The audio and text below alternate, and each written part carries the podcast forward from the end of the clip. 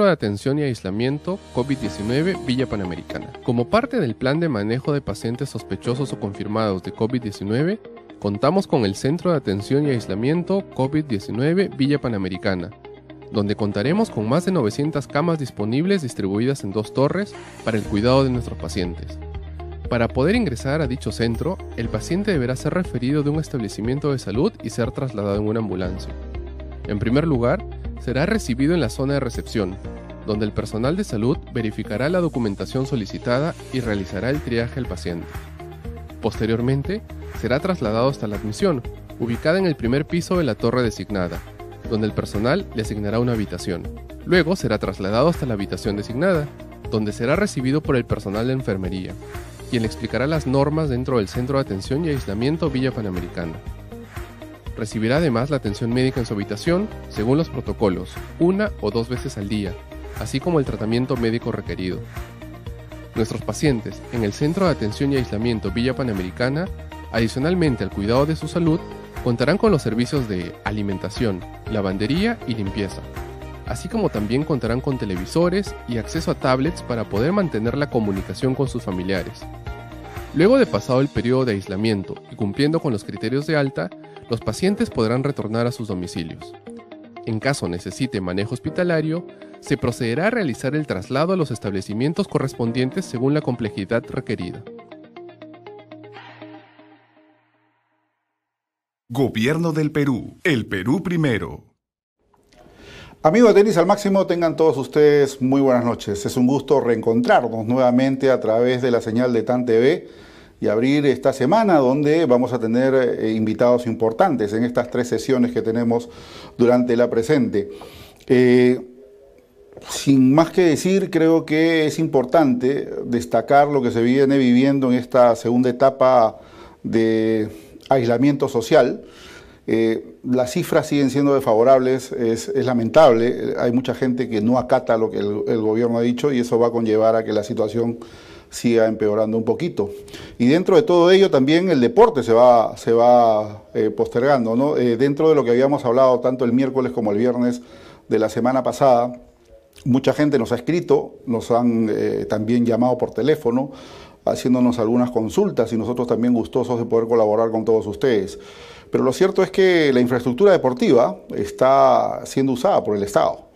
Entonces eh, se han armado hospitales de campaña, eh, están también, eh, digamos, la mayoría a nivel nacional siendo usadas por el MINSA, entonces es un poco complicado acerca de las fases que habíamos hablado del, deporte que se pueda dar todavía luz verde al, deporte en general. Esto no va a ocurrir a, promedio, o del mes de agosto más o menos, ¿no? es lo que yo había calculado de manera muy personal, pero ojalá que el gobierno comience a mirar de repente de la fase 3 o eh, llegando a la fase 4 alguna posibilidad de poder darle luz verde al, deporte, o al menos tratar de incluir. Ahora, Dentro de ello también creo que el deporte va a tener algunas fases, ¿no? Cuando esto se pueda habilitar, eh, el deporte en sí va a tener algunas fases y esperemos de que el, tenis, el tenis como eh, digamos el golf y otras disciplinas individuales puedan estar consideradas en la fase 1 cuando comience a mirarse el deporte. Pero por lo pronto, todavía en esta desescalada que hay eh, y reactivación económica, no está contemplado el deporte, así que hay que tener la paciencia necesaria. Otra de las noticias de este turno es que vamos a a tomar contacto a partir de las 7 y 15 de la noche con el profesor Andrés Schneider. Él es el actual coach de Cristian Garín. Vamos a conversar con él desde Buenos Aires, obviamente. Está en su casa, confinado, también acatando eh, la cuarentena. Y luego de esta entrevista hablaremos con el ex capitán eh, de selecciones peruanas de FedCat, el profesor Percy Melzi. Una de las noticias que nos ha alegrado mucho eh, hoy ha sido que indudablemente Sudamérica ya tiene actividad tenística y es que a partir de hoy en la provincia de Corrientes, en Argentina, así lo ha dado a conocer la Asociación Argentina de Tenis a través de su presidente Agustín Caleri, ¿no? de que ha vuelto la actividad a partir de hoy. Se había hecho el anuncio el sábado, pero esto es gracias a, obviamente, eh, en conjunción con el gobernador Gustavo Valdés, ¿no? han habilitado el retorno del tenis a las canchas. La medida ha sido anunciada, obviamente, por el gobierno provincial y comenzó a regir a partir de hoy. Eduardo Ledesma, presidente de la Federación Correntina de Tenis, destacó que este avance es posible gracias al protocolo de inicio de la práctica del tenis, que ha sido presentado por el presidente de la Asociación Argentina de, Tenis, hacíamos mención de Agustín Caleri, al ministro de Turismo y eh, Deporte de la Nación, el cual tomó como referencia el protocolo de bioseguridad presentado por la Asociación Argentina de Tenis. ¿no? Es como lo que habíamos explicado también la semana pasada, que la federación ha presentado ya un protocolo de bioseguridad al Instituto Peruano del Deporte y también por ende al Ministerio de Educación. Este tiene que ser obviamente estudiado, analizado, pero sirve para todas las academias y clubes que van a tener que preparar su protocolo de acuerdo a su realidad. Y habíamos también recomendado que este debe ser refrendado por un médico de salud pública. Así que hay que tener bien presente esto una vez que se den los pasos de activación para el deporte. Pero mientras tanto, Argentina viene siendo y maneja un esquema pionero a través de Sudamérica, y eso se lo vamos a preguntar también ahora al profesor Schneider, ¿no? para eh, darle la facilidad. Ojo, que no son competencias, son solamente entrenamientos y obviamente se rigen de acuerdo al protocolo, con la distancia del caso, entrenamientos individuales, no hay grupales, eh, también hay ya eh, eh, prácticas y enseñanza de profesores hacia alumnos, pero de manera individual. Nada grupal ha sido todavía activado dentro de este protocolo de inicio que han dado en Corrientes Argentina. Pero es saludable, ¿no? De que en, algunas, en algunos países ya se vaya nuevamente tratando de insertar la actividad deportiva y esperemos pues de que después de un tiempo no muy lejano el Perú también comience nuevamente a entrar a esta actividad en diversos deportes, al menos individuales, que es lo que queremos. Bueno, eh, otra información que ha sido relevante el día de hoy es que la ITF anunció el premio Corazón, este premio que generalmente se entrega en el año, y han habido cuatro ganadoras por eh, el continente. Obviamente la letona Anastasia Sebastova recibió el premio Corazón por primera vez en su carrera después de terminar eh, con el invicto de Serena Williams en la FedCat. También lo hizo por América, uno, la mexicana Fernanda Contreras, la india Sania Mirza y la estona Annette Contavein. Son las ganadoras de este premio. Eh, la ganadora de América, Asia, Oceanía, Europa, África recibirá un cheque por el valor de dos mil dólares, mientras que la ganadora de las Qualifiers recibirá un cheque por tres mil. En, el caso de eh, Contreras Gómez, integrante de la escuadra de la Copa Federación de, México, eh, ganó en el grupo 1 de la zona americana, hay que recordar que esta se jugó en Chile, ¿no? donde fue Perú también al mando de Laura Raya, ¿no? y recibirá un cheque por los dos mil dólares que donará a la MANC, Asociación Mexicana de Ayuda de Niños con Cáncer. Buen gesto de Fernanda Contreras. El premio reconoce a las tenistas que hayan representado a sus países con distinción, demostrando su coraje en la pista y un compromiso excepcional hacia su equipo de la FedCat, eh, patrocinado por BNP Paribas. Así que Paraguay en esta FedCat de Chile venció, perdón, México venció a Paraguay, Chile y Perú. ¿no? y logró pues eh, avanzar a la siguiente fase conjuntamente con la Argentina. Así que así están las cosas eh, de esta semana. Y otra de las informaciones, ¿no? Le salen más detractores a Norva Djokovic. Y una de estas ha sido obviamente la que ha manifestado Matteo Berretini, número 8 del mundo, el italiano, que ha dicho no al fondo de ayuda a los jugadores. En primer, en primer término lo había hecho Dominic Thiem, posteriormente Guido Pela, el argentino, que también dijo que nadie sabe la realidad que vive cada jugador y que ellos no están en la obligación de dar cierta cantidad, ni mucho menos de tratar de ayudar a jugadores del circuito. Hoy el italiano, Matteo Berretini, ¿no? Eh, ha sido muy claro y dijo que él prefiere ayudar a un hospital o ayudar a alguna familia que lo necesite, pero no a un jugador de tenis. Increíble, ¿no? Pero bueno, son, eh, es el sentir de cada uno de los, eh, digamos, exponentes del tenis mundial. Por allí hay opiniones divididas ¿no? sobre este tema, pero cada cual tiene su opinión y se respeta. Sin embargo, Mateo Berretini ha sido enfático en recalcar de que a pesar de que es una buena iniciativa de que Djokovic, Federer y Nadal intenten dar un, tarifario de acuerdo al ranking y que cada uno tiene que poner, en este caso a Berretini le correspondía dar 30 mil dólares, ¿no? Es lo que se había estipulado. Pero el italiano dijo no y bueno, se respeta. A ello también Guido Pela eh, fue muy enfático en recalcar ciertas, ciertos puntos con respecto a este tema y que eh, una, una de, las, de, los puntos que el argentino manifestó es que nadie sabe la realidad de nadie. ¿no? En el caso, y puso como ejemplo a Cristian Garín, de que Cristian Garín era un jugador que estaba en el top 18, pero que nadie sabía todo lo que le había costado llegar hasta ese puesto y que su realidad era obviamente diferente a los tenistas del top 100, ¿no? al top 10, perdón, que ganan más de 100 millones al año. Así, así, así de claro fue Guido Pela con, este término. Así que vamos a ver qué es lo que ocurre. Eh, otro, otro tema que también eh, se va manejando y que habíamos recibido muchos comentarios al respecto, ha sido eh, sobre el censo a los entrenadores de tenis. Hay iniciativas que se están abriendo por ahí, para, para este miércoles vamos a tener algunas, algunas ideas. Sergio Galdo, que por ahí creo hace un rato lo vi por Instagram, había colocado también acerca de una inscripción para que se paguen las clases anticipadas. No se olviden del hashtag mano a mano con mi profe para tratar de ayudar a los profesores de tenis pagando clases anticipadas. Hoy lo vamos a colocar en TAN y vamos a intentar de hacer una cadena con ello. Ayúdenos a compartir esta iniciativa para que los profesores que tienen muchos alumnos y que tienen por allí a chicos que no están recibiendo clases de tenis pueda el papá, la mamá, el tío, el abuelito tratar de pagar una clase anticipada y estas van a ser recuperadas obviamente con eh, cuando se activen las clases de tenis. Así que no va a perder usted su inversión, al contrario, está haciendo una ayuda que, va a aliviar de cierta manera a los profesores de tenis para que puedan estar, eh, digamos, eh, con cierto recurso económico y llevar algo a la mesa de su hogar. Sería una gran acción. Hay que, hay que colaborar con todas las iniciativas que se presenten. ¿ah? Ojo con esto. Si lo hace Pedro Tarazona, si lo hace Álvaro Raposo de Oliveira, si lo hace Sergio Galdo, si lo hace otro jugador profesional, aquí van a tener la tribuna necesaria para que ustedes puedan conocer los mecanismos y tratemos de ayudar a todos los profesores de tenis porque lo necesitan. Bueno, vamos a ir a la pausa comercial y de inmediato vamos a intentar tomar contacto con el profesor Andrés Schneider, coach de Cristian Garín.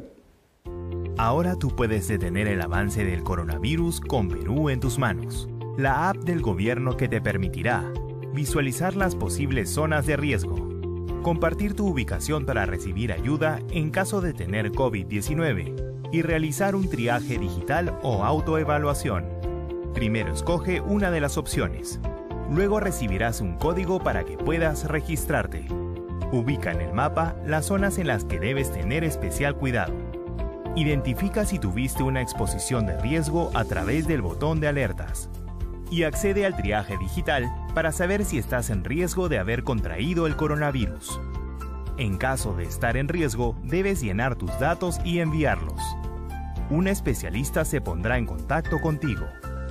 Además, si eres portador y compartiste tu ubicación, podremos orientarte en tu cuidado y prevenir el contagio de tu familia. Diles a tus conocidos que también reporten su ubicación para que juntos podamos detener al coronavirus.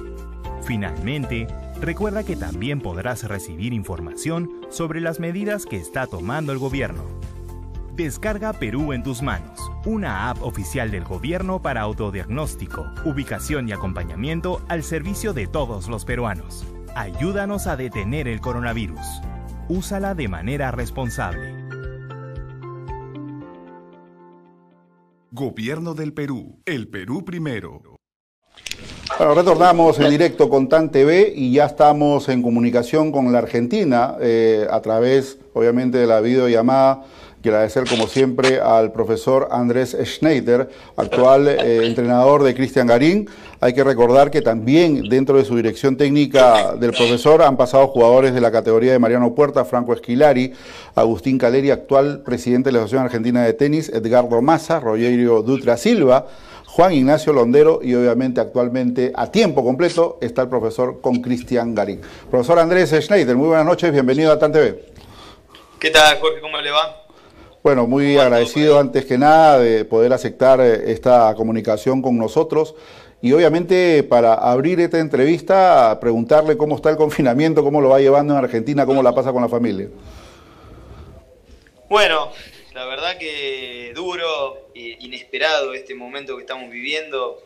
Eh, después del año que habíamos comenzado con el tenis, ¿no? Encontrarnos que, que, nos hagan este parate tan grande y que el mundo esté viviendo este problema del coronavirus y toda la gente en cuarentena, así que nada, complicado, esperando que se reabra un poco todo esto.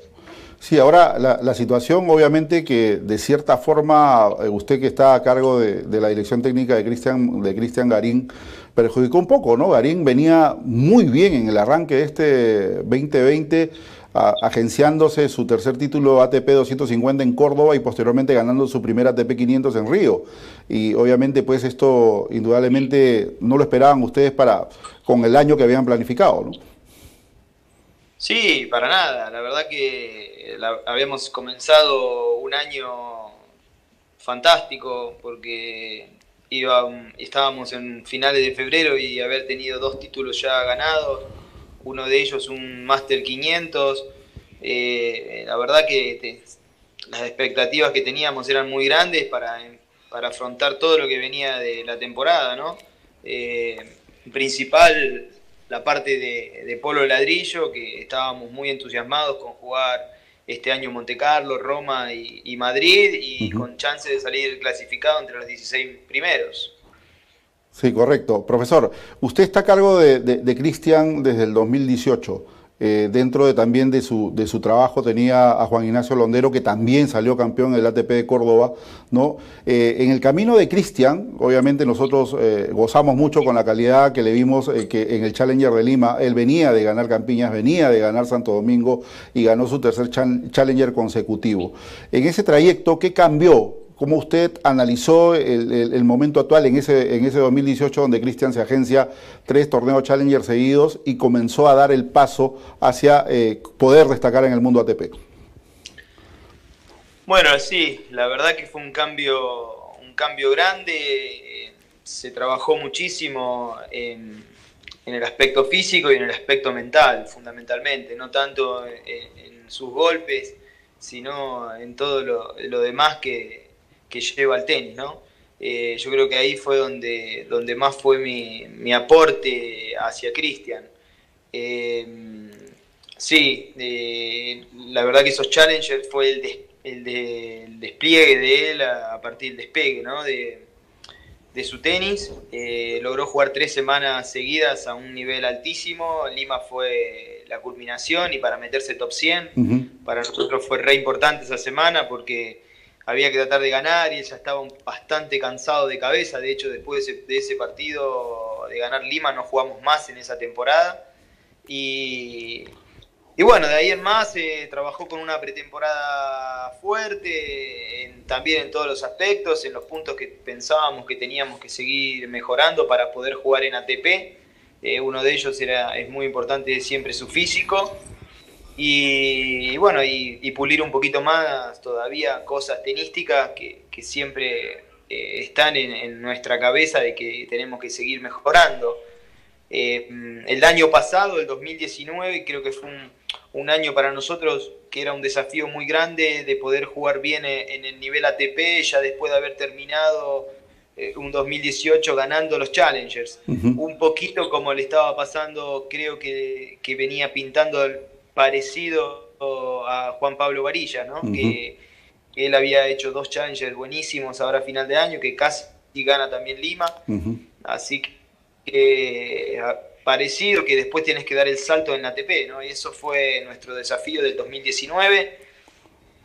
Un poco de suerte a lo mejor o por el trabajo, pero enseguida tuvimos resultados, que eso fue fundamental para, para poder afirmarte, ¿no? Sí, eh, correcto.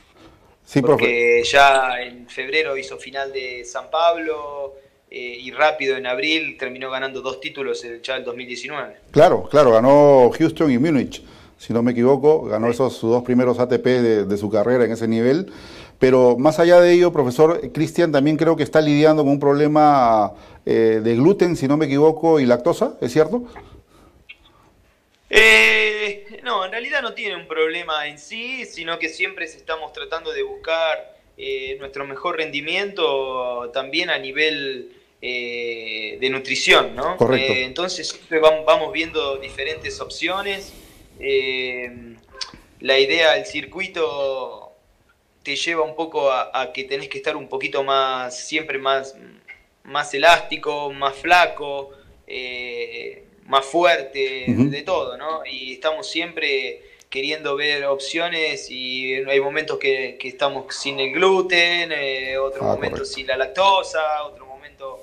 Pero es un poco dependiendo de lo que, lo que estamos viendo que podemos ir mejorando. Correcto. Profesor, usted durante su carrera como, como entrenador, obviamente nosotros mencionábamos al inicio de esta nota eh, el bagaje que ha tenido con diferentes jugadores de nivel, ¿no? entre ellos argentinos, obviamente muy, muy recordados, ¿no? como Mariano Puerta, en fin, eh, Agustín Caleri, de esa generación importante. Eh, y obviamente con Rogerio Druta Silva también. ¿Qué cambió de aquellos tiempos a la actualidad? el tenis obviamente siempre viene evolucionando, viene creciendo, se viene reinventando. Y usted en esa, en esa fase, ¿qué ha podido apreciar de los cambios que se han venido generando dentro del tenis? Bueno, eh, nos venimos reinventando todo, ¿no? Un poquito achuntándote al, momento que, te, te pide el tenis. Eh, un cambio muy importante es el cambio físico. Eh, hoy se trabaja mucho más en la parte física de lo que se trabajaba en los tiempos, como decía vos antes, de, Puerta, de Caleri, de Masú, de Esquilari, jugadores que tuve yo, donde casi no se hacía, por ejemplo, los trabajos de prevención. Hoy todos los jugadores, antes de arrancar un entrenamiento, tienen 30, 40 minutos o una hora de trabajos de zona media eh, y, todo lo que, lo que lleva a la, a la prevención, tanto de hombros, rodilla, cadera, tobillos, eh, bueno, todo lo que lleva a eso, ¿no? Entonces, eso en la época nuestra era impensado, por eso también creo que se ha estirado tanto eh, la edad eh, de los jugadores, porque al estar todo el tiempo previniendo lesiones ayuda muchísimo.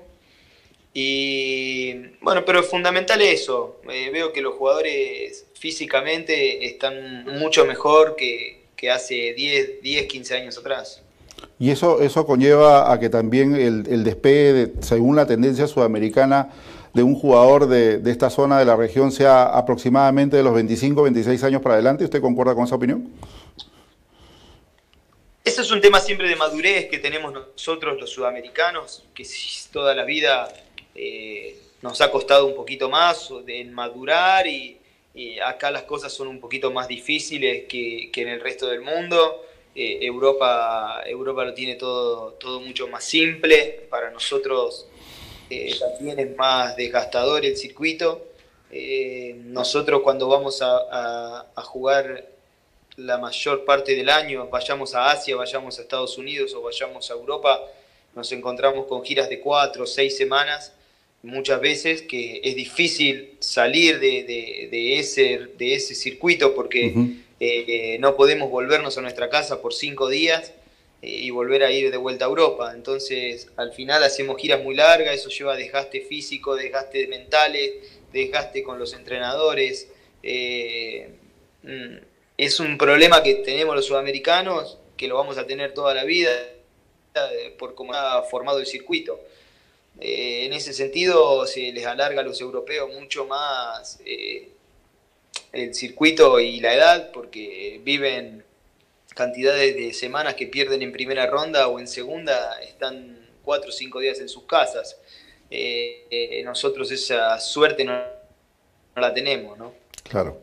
Claro, sí, es importante lo que usted manifiesta. Ahora, eh, ¿por qué le cuesta tanto a Sudamérica tener tenistas de, de, nivel? ¿Por qué en nuestro caso, por decir, obviamente separando un poco la actividad en Argentina y en segundo orden en Brasil, ¿por qué al resto de países le cuesta tanto tener tenistas de nivel ATP que destaquen en, cantidades, por decir, de dos o tres jugadores, o cuatro o cinco por país. Y eso un poco tiene que ver con la infraestructura que, tiene el tenis eh, en Sudamérica. Eh, en otros lados del mundo eh, tiene muchísimo más apoyo, muchísimo más jugadores y, ex jugadores están abocados también al tenis. Europa tiene demasiado apoyo y demasiado dinero para, armar unas estructuras siempre muy... Están muy bien armados, muy sólidos, eh, con, el, con todo lo que lleva, ¿no? Eh, las federaciones francesas, alemanas, italianas, son todas federaciones muy ricas, donde tienen equipos muy grandes atrás y también han incluido siempre a todos los exjugadores, eh, que han tenido jugadores también muy buenos, que formando un equipo buenísimo, ¿no? Para, para llevar a cabo todo lo que es el tenis. Yo creo que esa es, un, es la clave para mí de todo esto. Sí, correcto. Ahora, profesor, usted obviamente está en constante comunicación, suponemos, con Cristian, que le ha dicho Cristian cómo está, qué viene, qué desarrolla en, la casa. Supongo que ya debe estar también algo agotado con este confinamiento, como lo estamos todos. Sí, sí, estamos hablando, hablamos casi todos los días. Eh, él, por suerte, Chile tiene, tiene eh, un poquito más abierta la cuarentena, entonces está pudiéndose entrenar físicamente bien está yendo a jugar al tenis tres veces por semana, que va con Nicolás Mazú, que también ah, está ahí en Chile y que no lo puede entrenar a tiempo, así que nos da una mano y, de paso se, entrena un poquito y juega. Así que por tenis está haciendo una hora, una hora diaria, no diaria, sino tres veces por semana y los demás días trata de hacer cinco días a la semana o cuatro físico y un poco va todo por ahí, ¿no? Hablando, vamos hablando mucho. Lo que pasa que por el momento no, creo que, juguemos a, muy corto plazo. Sí, correcto. Eso es lo que, precisamente le iba, le iba a consultar. De acuerdo a la coyuntura que se está viviendo a nivel mundial y, los aeropuertos que están cerrados y no creemos que tampoco se puedan habilitar los vuelos internacionales, se ve poco probable que se pueda activar nuevamente la temporada este año, ¿no? ¿Qué piensa usted? Y se ve feo, la verdad que se ve feo. Eh, el tenis, eh, nosotros, muchísimas ciudades que que visitamos por un torneo, hacemos aeropuerto, hotel y club. Y algún restaurante que otro, pero no, salimos de, esa, de esos movimientos. Entonces para nosotros el aeropuerto, las fronteras y todo eso tiene que estar súper abierto para que el tenis se pueda, se pueda jugar. Es muy probable que en nuestros países sí se abra el tenis, como aquí eh, hoy se abrió en, eh, Corrientes. Corrientes. Eh, tranquilamente mañana se abre acá en Buenos Aires, aunque tengamos todavía la pandemia, pero el tema no es jugar en tu país. Eh, el tema es que el tenis, para que vuelva al circuito, tiene que estar abierta la frontera y los aeropuertos del mundo. Entonces ese es el problema grande que, le veo a, esta enfermedad, ¿no? ¿Cómo, ¿Cómo, observa este cambio que está dando nosotros, al menos desde el exterior, observamos un buen trabajo del equipo de Agustín Caleri?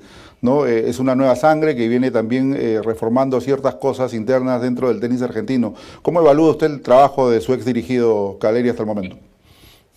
Bueno, sí, ellos están tratando de, trabajar en, todos esos aspectos, en tratar de que, de que el tenis tenga más competencia, más como fue en su momento eh, del surgimiento de la Legión, ¿no? De esa época. Así que, nada, lo veo bien, lo veo bien. En nuestros países no es fácil, o sea, nosotros eh, no tenemos un gran slam o, un torneo grande donde las federaciones tengan dinero, dependemos mucho del dinero a veces de la Copa Davis y cosas así. Eh, no es tan fácil eh, generar recursos. Yo creo que al final, como te decía antes, esos son los mayores problemas que tiene el tenis, que nos cuesta mucho generar todo el recurso que, que lleva para poder dar que el tenis llegue a mucha más gente de, lo que llega hoy por hoy. Sí, eso es correcto. Aquí un seguidor, Marco Antonio Perea, nos hace una pregunta para usted, profesor. ¿Cuál es la mejor virtud que, le ha visto o ha observado de Cristian Galín como tenista?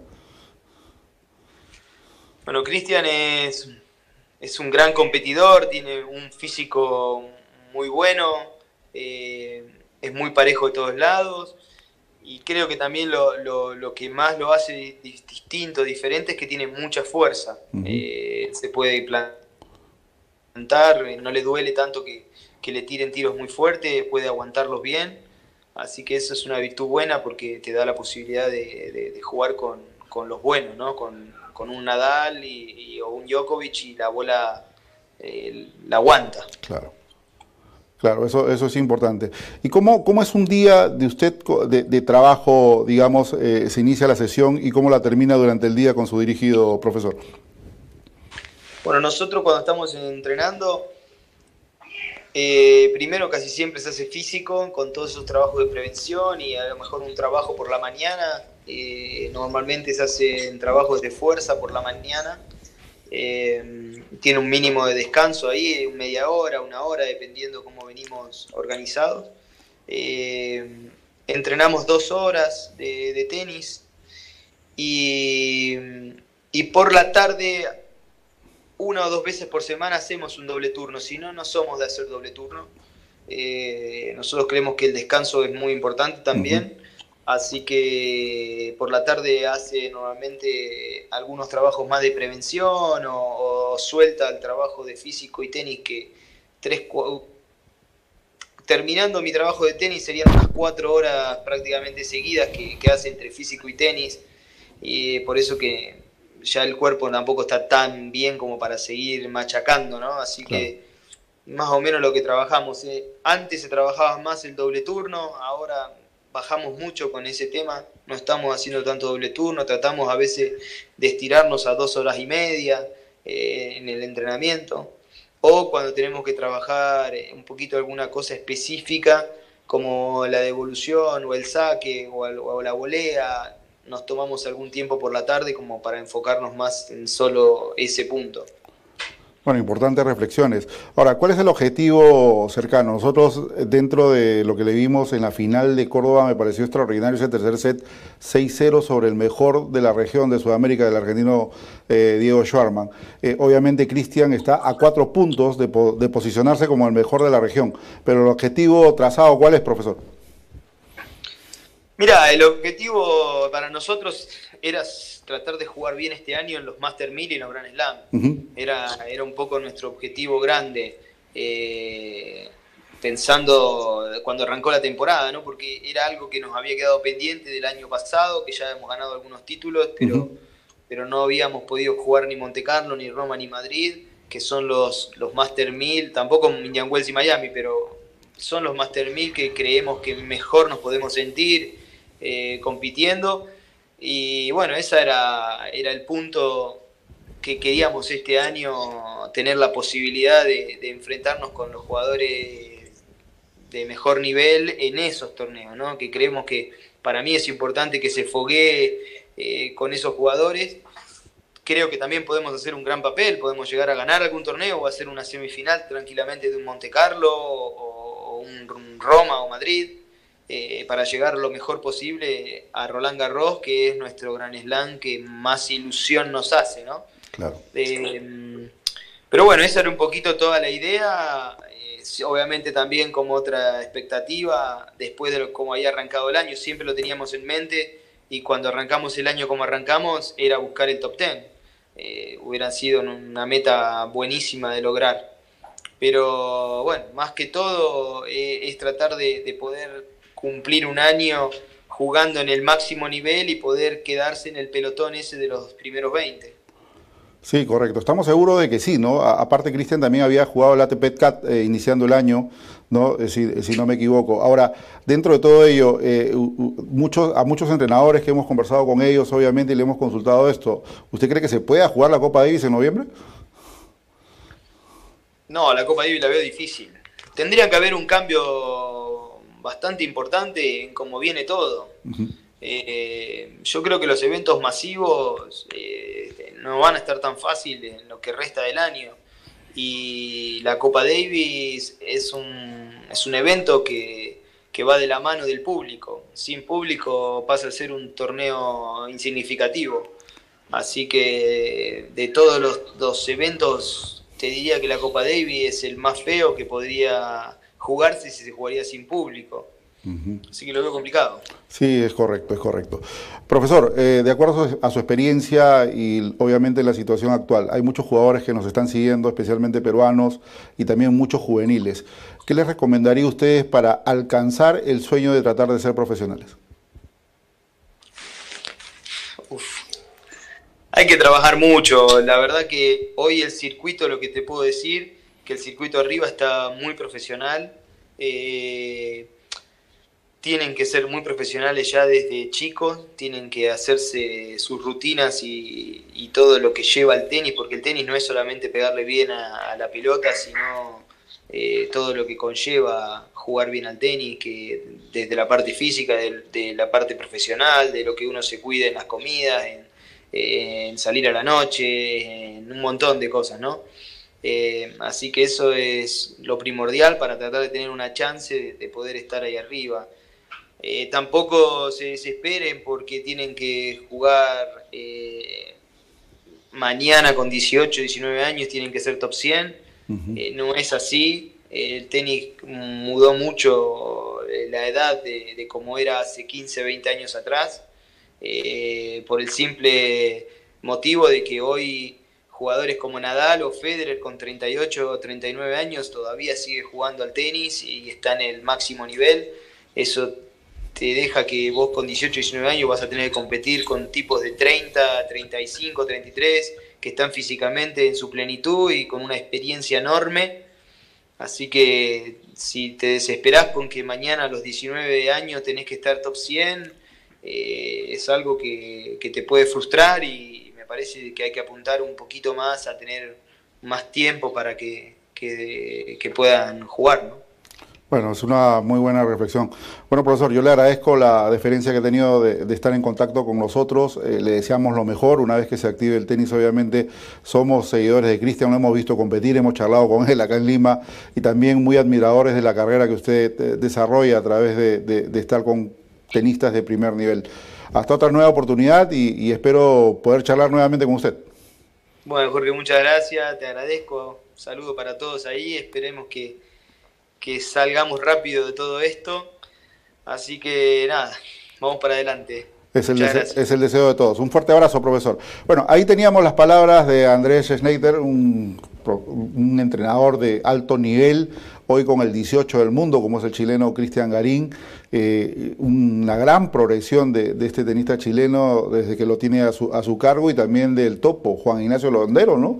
Bajo su mando ganó el ATP de Córdoba, el primero de su carrera, y obviamente bajo la batuta de Cristian Garín ha ganado cuatro torneos ya ATP y también ganó los Challengers, uno de ellos el Challenger de Lima. Importantes reflexiones, creo que ha sido una muy buena entrevista. Vamos a ir a la pausa comercial y volvemos ya con el contacto del profesor Percy Melsi.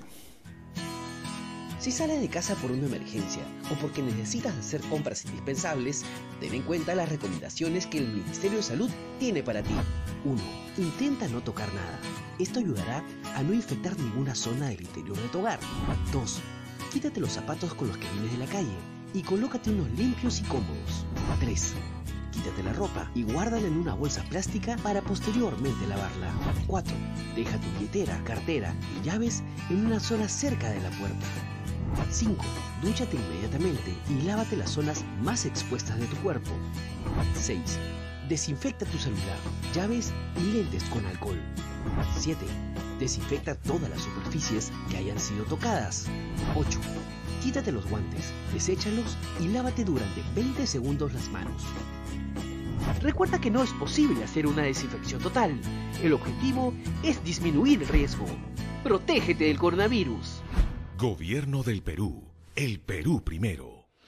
Bueno, retornamos a través de TAN TV y como siempre, ¿no? Con, con grandes invitados y uno de ellos ahora en este segundo turno, estamos ya en comunicación con el profesor Percy Melsi, ex capitán del equipo de FedCat. Percy, si me estás escuchando, muy buenas noches, bienvenido a Tenis al Máximo. Buenas noches, Jorge. Muchas gracias por la invitación. No, siempre es un placer conversar contigo, Percy, a pesar de que siempre hemos destacado tu buen trabajo, tu buen oficio y siempre la predisposición que tienes con los medios de comunicación.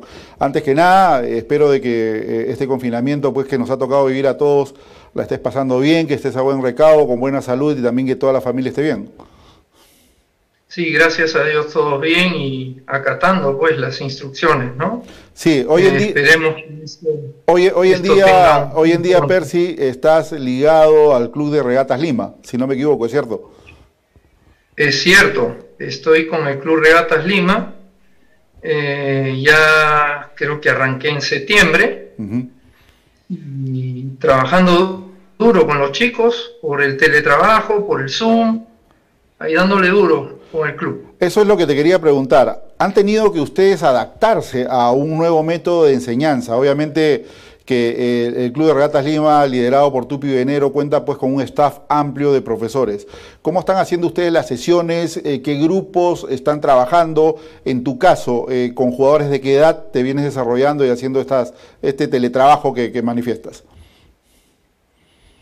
Bueno, hemos repartido diferentes grupos de acuerdo al nivel, ¿no? Eh, estamos con preparadores físicos, con la psicóloga deportiva, eh, Tupi, yo supervisando todos los grupos, eh, y de acuerdo al nivel y las edades vamos trabajándolos, ¿no? Eh, hemos tenido que adaptarnos y te digo que ya con varias semanas uno se va acostumbrando y vas viendo los resultados. La verdad que le puede sacar ventaja, no es lo mismo que estar en una cancha definitivamente, pero podemos explotar otras cosas, ¿no?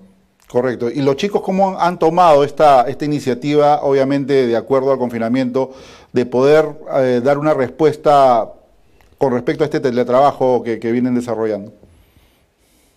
Mira, la actitud de los chicos me sorprende, muy buena, muy activos, con muy buena voluntad, muy buena onda. Eh, hay buena química, eh, se les corrige visualmente. Somos varios profesores en la sesión de Zoom porque uno solo no podría con tantos, ¿no? Tenemos 12, 15 a la vez, nos repartimos en diferentes horas, serán cuatro sesiones de una hora, hora y media y este, corrigiendo lo más que se pueda y ellos muy dispuestos, te digo la verdad, porque hemos mejorado mucho en la técnica, eh, fuerza de piernas, zona media, flexibilidad, hay muchas cosas que explotar que, que no hacemos, sí lo hacemos, pero como que pegamos más bolas en cancha.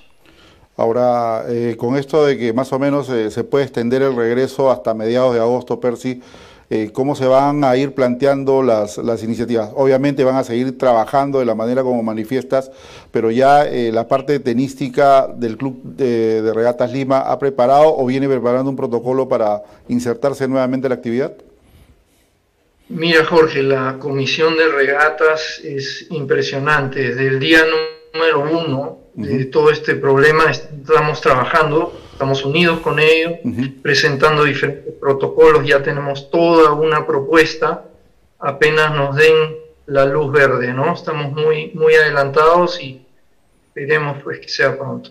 Bueno, esperemos que sí. Cambiando un poco el giro de la, de la entrevista, Percy, tú has estado muchos años vinculado y has sido head pro de la Federación Deportiva Peruana de Tenis.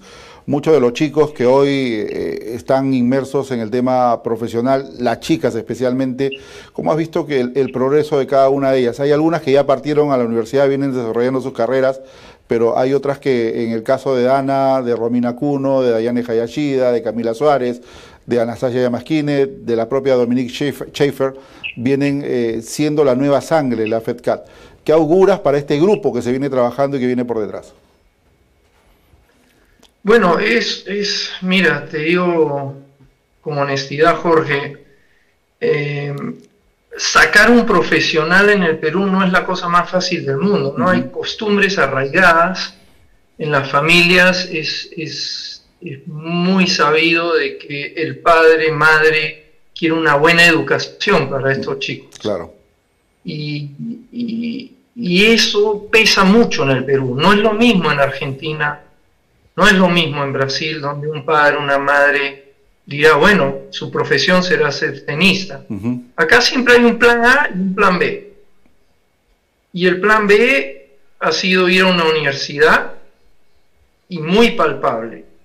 Y lo bueno de estas épocas, Jorge, si vemos en el último Australian Open, han habido récord de jugadores que se han graduado en la universidad y han optado por esa ruta B, profesionalizarla. Claro. Y eso es muy alentador para una, una costumbre, digamos, del Perú, donde el padre quiere que su hijo no se la juegue del todo al 100% para ver seamos honestos, ¿cuántos ganan plata en el Tour? Sí, es verdad. O sea, son miles. Sí. Los, primeros 80, las primeras 80. Los, primeros 100 son los que se llevan plata, ¿no? En el Tour. Digámoslo así. Entonces, este, es mejor tener tu título bajo el brazo, vas un poco más a seguro. Hablemos de Anastasia, por ejemplo. Anastasia es una chica que trabajé desde muy joven, se trabajó muy bien, me dio un gusto enorme que ganen con Sergio esa medalla fue, pero lo, sentí muchísimo. Y como anécdota, te cuento que, que gana esa medalla con un globo de derecha, las pasa por arriba a, los que la estaban enfrentando y es algo que discutimos muchísimo, porque a Anastasia siempre le gustó pegarle durísimo a la bola, pero tenía que tener variantes. Exacto. Luchamos muchísimo para convencerla de que tenga variantes y se trabajó el slice, el drop shot, el globo y, que sea una jugadora más completa. Y volviendo al tema, para no desviarme, eh, es una jugadora que está en un tremendo equipo, eh, está en la universidad, eh, pertenece a un muy buen nivel, es una chica inteligentísima, las notas de Anastasia espectacular, creo que sería un crimen que no estudie, pero ojalá el nivel con el que está jugando, y con ese ejemplo Anastasia yo creo que deberían de seguir todas, el nivel que está agarrando Nastu en California, eh, la va a desarrollar como profesional y con el título bajo el brazo y ojalá que el futuro nos... Bueno, dobles, te digo la verdad que está jugando muchísimo. Ya has visto los futuros que ha podido jugar. Siempre ha hecho semifinales en dobles. Yo, yo conversaba mucho con ella y, todas las, las copas que hemos jugado, la última de... Sacamos una de plata en Colombia, en bolivarianos. Es como un partidazo o sea, es muy buena doblista, eh, devuelve muy bien, volea muy bien y lo demostró en los Panamericanos. Y creo que Dana, Romina, todas deben de seguir el mismo camino en una universidad en Estados Unidos y jugar ese nivel tan alto, ¿no? No te sirve mucho ir a una universidad de Estados Unidos cuando no hay muy buen nivel. Tienes que ir a una top, como lo está haciendo Anastasia. Claro. Y de ahí a seguir y tener un equipo FedCap más fuerte. Lo necesitamos. Y creo que por la misma hoja de ruta deberían ir los juniors también, ¿no? Ahí ya, por decir algunos chicos que, han ido a la universidad. Pero ¿por qué cuestan, eh, cuesta tanto Percy terminar la carrera y no retornar al profesionalismo? Y depende de qué universidad estuviste, ¿ah? mucho. A veces van a unas universidades que el entrenamiento, vamos a ser bien honestos, hay muy buenos equipos, pero hay universidades que, perdóname, eh, que los eh, los coaches no les pueden sumar más. Hay coaches muy buenos, pero no son todos en la universidad. Entonces, hay que saber escoger esa universidad sabiendo que tu siguiente paso es ir al profesionalismo, ¿no? Eh, que la conferencia sea totalmente competitiva, que tu coach te siga formando, hay muy buenos coaches, y hay que saber elegir. Ese es un buen punto, ¿no? Saber elegir. Ahora, eh, bueno, en el Perú hemos perdido a muchas chicas, ¿no? Yo recuerdo a una, a una camada de chiquitas que tenía como era Camila Vargas, Mapi Torres, y por ahí se me van algunos otros nombres que eran y jugaban muy bien, ¿no? En, aquel tiempo. Pero eh, fueron a la universidad y, terminaron la carrera y no volvieron más a jugar, ¿no? Eh, sí, eh, la universidad te puede dar muchas sorpresas y depende de los equipos que tienes, ¿no? Eh, con esto no digo que ellas han seguido ese paso, pero eh, Mati y Camila nos dieron muchos logros, hemos logrado muchos campeonatos sudamericanos con ellas dos, pero también quizá optaron por una universidad que la, la, la carrera sea importante para ellas y media que medias que entraron con no seguir en el profesionalismo, sino que la carrera del tenis hasta esa corta edad les permitió una gratuita y una buena educación. Hay que saber cuáles son, fueron sus objetivos, ¿no? Sí, ahora, eh, ahora dentro de ello también es la hoja de ruta que ellas hacen, ¿no? De repente la conversación con los padres de ir a estudiar y ya no seguir más en el tenis rentado, ¿no? De repente también esa es una posibilidad que se pueda presentar en, en el camino, ¿no? Y muy importante que de repente los coaches con, los que, con las que estuvieron no las subieron mejorar y, motivar sobre todo. Claro. ¿no?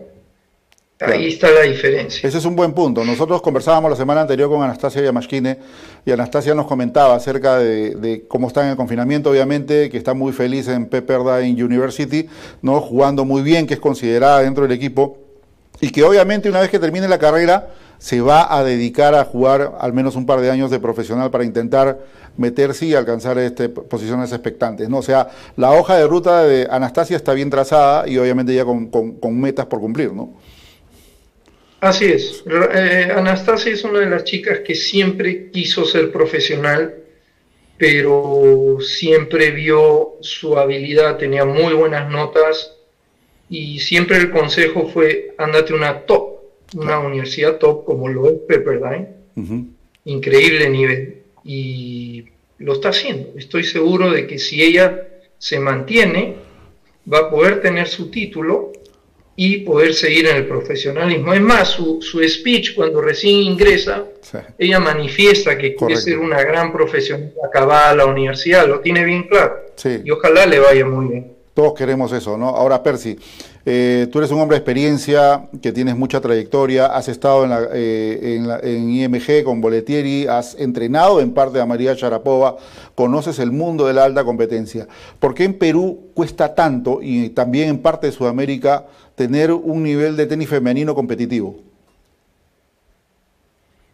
Eh, yo te voy a responder de la siguiente manera cuando yo tuve la suerte de ir a, a Boletieri, gracias a un gran amigo Paul Forsyth, eh, visito la academia y no, no la visité, me quedé. Le dije a mi, a mi familia que, regresaba a los dos meses y terminé 20 años ayer.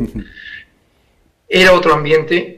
Eh, los chicos que me, las chicas que me, te voy a hacer un poco el resumen, la suerte que tuve Después de dos años, eh, Raúl Ordóñez, un magnífico entrenador, increíble, eh, una lástima que ya falleció, entrenador de, Mónica Celes, de André Agassi, de Tommy Haas, etcétera, etcétera, me inicia a los, años, a, los dos, a los dos años de haber entrado y me pide que lo ayude con una chiquita rusa llamada María Sharapova, de 9, 10 años.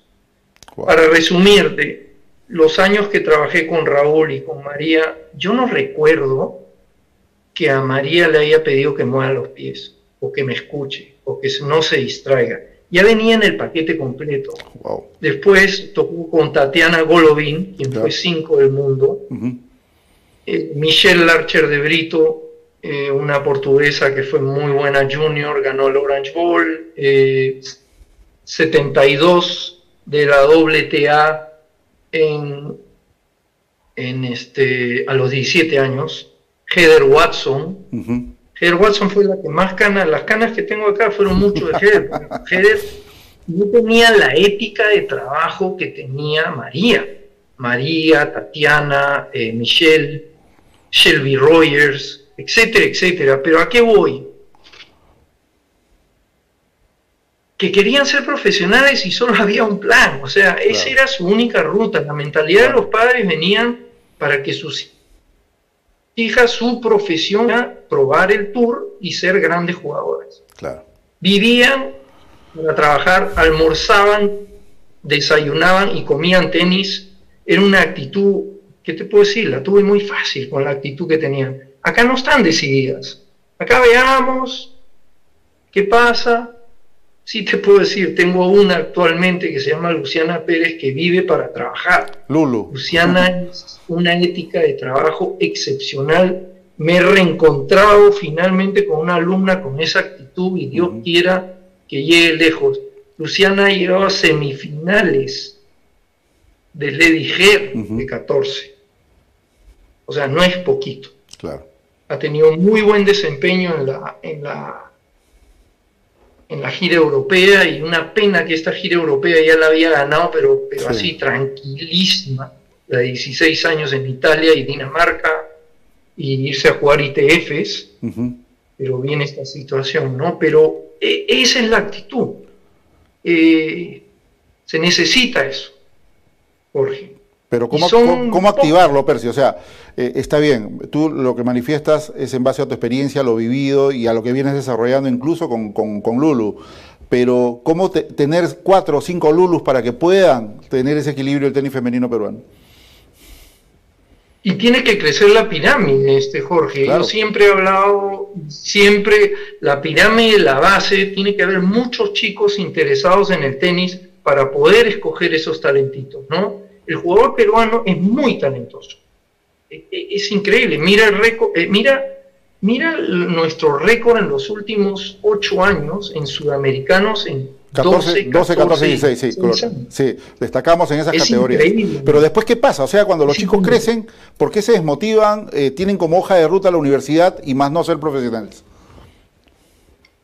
Mira, Jorge, parte de lo que te decía de la, pirámide tiene que ser más ancha para tener más variedad y poder escoger mejor y, motivarlos para que logren una carrera en el tenis. Eh, también es este es, es, es importante, algo te iba a decir, discúlpame, es importantísimo que además de ampliar la pirámide, estos chicos estén decididos a hacer una carrera física, y te lo digo bien claro, o sea, la zona media, el trabajo de piernas, las cargas que se trabajan son muy, o sea, el jugador es talentoso y llega bien hasta los 16 años, pero creo que tenemos que hacer mucho más formación física y dotarlos para que cuando lleguen a los 16, 17, 18 años, caso de Tiago, Tiago me tocó viajar con Anastasia la misma edad, Almudena, Anastasia hemos viajado, Prosteyov, Mundial de 14, lo vi a Tiago eh, eh Mundial de Hungría de 16, Tiago, una bestia trabajando físicamente. Eh, él quería ser profesional de tenis desde muy chico y veo que lo está logrando. Sí, correcto. Hay que tener un gran apoyo, definitivamente, pero creo que es importante tomar como seriamente la parte física. No podemos llegar a ser un profesional con un déficit en la parte física a este juego. Claro, ahora, ahora acá hay un punto muy importante, ¿no? Porque a veces, eh, y no con esto quiero defender a, la federación, la federación viene haciendo un excelente trabajo, está trabajando con un preparador físico que lo trae por etapas, pero la etapa, la, la formación en sí de los jugadores dependen de los clubes. ¿No? de los clubes donde pertenecen y de los clubes que lo, obviamente practican el día a día, tienen su cuerpo técnico y obviamente los, los clubes son los que tienen que repotenciar este, esta, este entrenamiento también con la parte física, ¿no? ¿O me equivoco, Percy? No, es importantísimo. Este, yo creo que ha sido un gran acierto traer a Nacho y claro. como quisiéramos tener a Nacho constantemente o perennemente, pero es lo que hay. Y la idea es que Nacho vaya formando otros profesionales cuando viene Nacho pueden ir los preparadores físicos de los jugadores que están seleccionados y es un comienzo, es una parte importantísima. Así es. Es un buen punto. La federación ha hecho un buen trabajo en contratar a un profesional como él, ayuda en la Fed Cup, ayuda en la Copa Davis y ayuda con los juniors. una buena decisión y hay que apoyar eso. Y habría, habría que también en paralelo tener mayor cantidad de torneos para potenciar el tenis femenino aquí que no hay en parte de Sudamérica. Bueno, sí, sí, definitivamente, eso va a motivar mucho. Jugar de local es importante, este, me trae a colación cuánto luché en mi época de Fed Cup, las desventajas que he tenido que vivir con estas chicas de jugar afuera, hasta que finalmente se habló y un gran dirigente como Mario Monroy tomó la propuesta y Laura tuvo la gran, la gran este, situación que la federación pudo traer la Fed Cup a Perú y, así como tuvimos la Fed Cup a Perú y Perú pudo clasificar al grupo 1, porque jugar de local es otra cosa. Claro. Hay que, hay que traer esos torneos para que las chicas sumen puntos y se motiven y, es lo que va a traer la masa, ¿no? Definitivamente. Hay que traer más torneos ITFs. Ah, no es tan fácil, es todo un proceso eh, adquirir un ITF pero arranquemos con ITFs y torneos este, de, futuro. ¿no? Sí, eh, es, importante.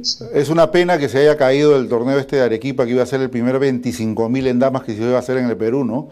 Lamentablemente la pandemia nos sorprendió y se tuvo que, bueno, suspender momentáneamente el torneo. No sé si, si en este año se va a reactivar o no el tenis, pero allí quedó la fecha de Arequipa que iba a ser una gran oportunidad incluso para Dana y para Romina Cuno, ¿no? Sí, sí, es lo que está haciendo la federación. Yo veo que la federación se está moviendo mucho para adquirir más torneos. Los torneos nacionales vamos bien, es un buen calendario. Eh, sí, una, una pena todo esto, ¿no? Sí, Yo siempre lo fastidio a Tupi y le digo, Tupi, una semana más y no jugaban contra Suiza. Sí. Pero gracias a Dios se pudo jugar la Copa Davis y buen triunfo del equipo peruano. Sí, como lo decía el profesor Andrés Schneider, ve complicado que la Copa Davis se siga jugando este año, así que como muchos torneos, ¿no? De repente veremos qué sucede más adelante, Percy, ojalá que la, la suerte nos acompañe. Y ya para, para terminar, eh, mi estimado Percy, suéltame algunos nombres. Yo sé que Regatas trabaja muy bien, por eso tiene la calidad de profesionales que tiene dentro de la academia. ¿Qué nombres se vienen formando ahí eh, eh, dentro de la estructura del, del, club y, en alta competencia del Regatas? Mira, estamos muy contentos, ¿no? Eh, una de las cosas que, que, vemos es que hay que trabajar en la base de la pirámide. Estamos tratando de, de, de ver con Tupi, con todos los profesores, chiquitos de 8, 9, 10 años, este, chorrillos, eh, es una cantidad inmensa de chiquitos. Estamos empezando y estructurando poder sacar muchos desde ahí. Ahora, los que ya tenemos, estamos este, trabajando muy fuerte. Eh, tú los debes de conocer. Eh, Mía Fernanda eh, subcampeona sudamericana de 12, no tuvo un buen año lamentablemente por lesiones de rodillas. Eh, creció muy rápido y tuvimos problemas de competir. Caterina Salas, Gonzalo Bueno, Polo Bravo, Martín Pestana, Sebastián Carpio, si no me acuerdo de algunos otros me, me van a pegar, Luciana Pérez va muy bien, eh, estamos muy contentos, hay cantidad de chicos, estamos trabajando durísimo, creo que Franco, Sergio, Humberto, todos los profesores, este, estamos poniendo todo para estos chicos. Es una combinación de técnica con el gran, la gran experiencia de Tupi en el profesionalismo, ¿no? Se suma mucho. Gonzalo Bueno va muy bien, el Colorado eh, Buse va muy bien. Estamos hay muchos. Ha crecido, ha crecido bastante, Ignacio. el entrenamiento, ¿no? Sí, lo hemos visto, lo, hemos visto muy grande, Ignacio, ha crecido bastante, ¿no? Ha dado su estirón. Ignacio, sí. Ignacio ha crecido bastante, la verdad que sí. Hay una chiquita, hay una chiquita Micaela eh, Moro, le está yendo muy bien en 12 años y y esto es como un tren, ¿no? Si, si no pones vagón tras vagón para que se empujen una a la otra o uno al otro, eh, eh, es la fuerza necesaria para que todos mejoren, ¿no? Siempre con la ética y buena competencia. Bueno, Percy, yo en verdad agradezco tu tiempo, la diferencia que has tenido con nosotros. Siempre es un placer conversar contigo, se aprende también de, paso y nos das a conocer lo que se viene desarrollando a través de, tu presencia en el Club Regatas como aporte también a todos estos jóvenes profesores que comparten contigo la enseñanza y obviamente capitaneados por tu de enero. Eh, simplemente esta va a ser una primera charla, esperemos tener muchas más y obviamente cuídate mucho y hay que estar a buen recaudo hasta que esto se acabe. Bueno, Jorge, muchas gracias a ti por la tremenda contribución que haces por este lindo deporte que es el tenis.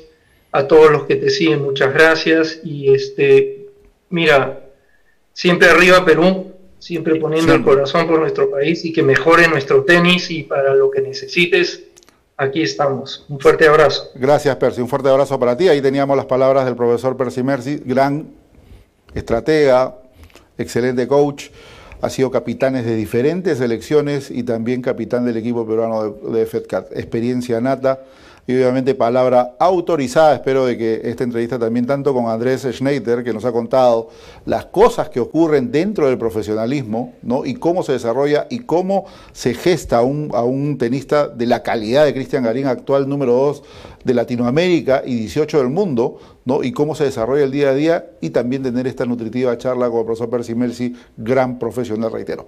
Vamos a ir a la última pausa comercial y retornamos con la parte final del programa. Recomendaciones al llegar a casa. Antes de ingresar a la casa, quítate los zapatos y rocíalos con una solución de agua y lejía. Déjalos afuera. La solución de agua y lejía tienes que prepararla previamente. Coloca los objetos que lleves en la mano como cartera, billetera, llaves, lentes u otros en una caja cerca de la entrada de tu casa.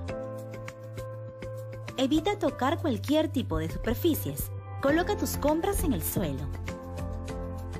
Si saliste para sacar a tu mascota, desinfecta sus patitas con agua y jabón. Date un baño de cuerpo completo y separa la ropa que usaste en una bolsa aparte para lavarla. Luego, desinfecta los objetos de la caja usando un paño y la solución de agua y lejía. Desinfecta también las superficies con las que hayas estado en contacto, así como las bolsas de compras. Al finalizar, lávate las manos de inmediato con agua y jabón durante al menos 20 segundos. Sigue estas recomendaciones y así evitarás contagiarte o contagiar a cualquier miembro de tu familia. Juntos venceremos al coronavirus. Quédate en casa. Gobierno del Perú. El Perú primero.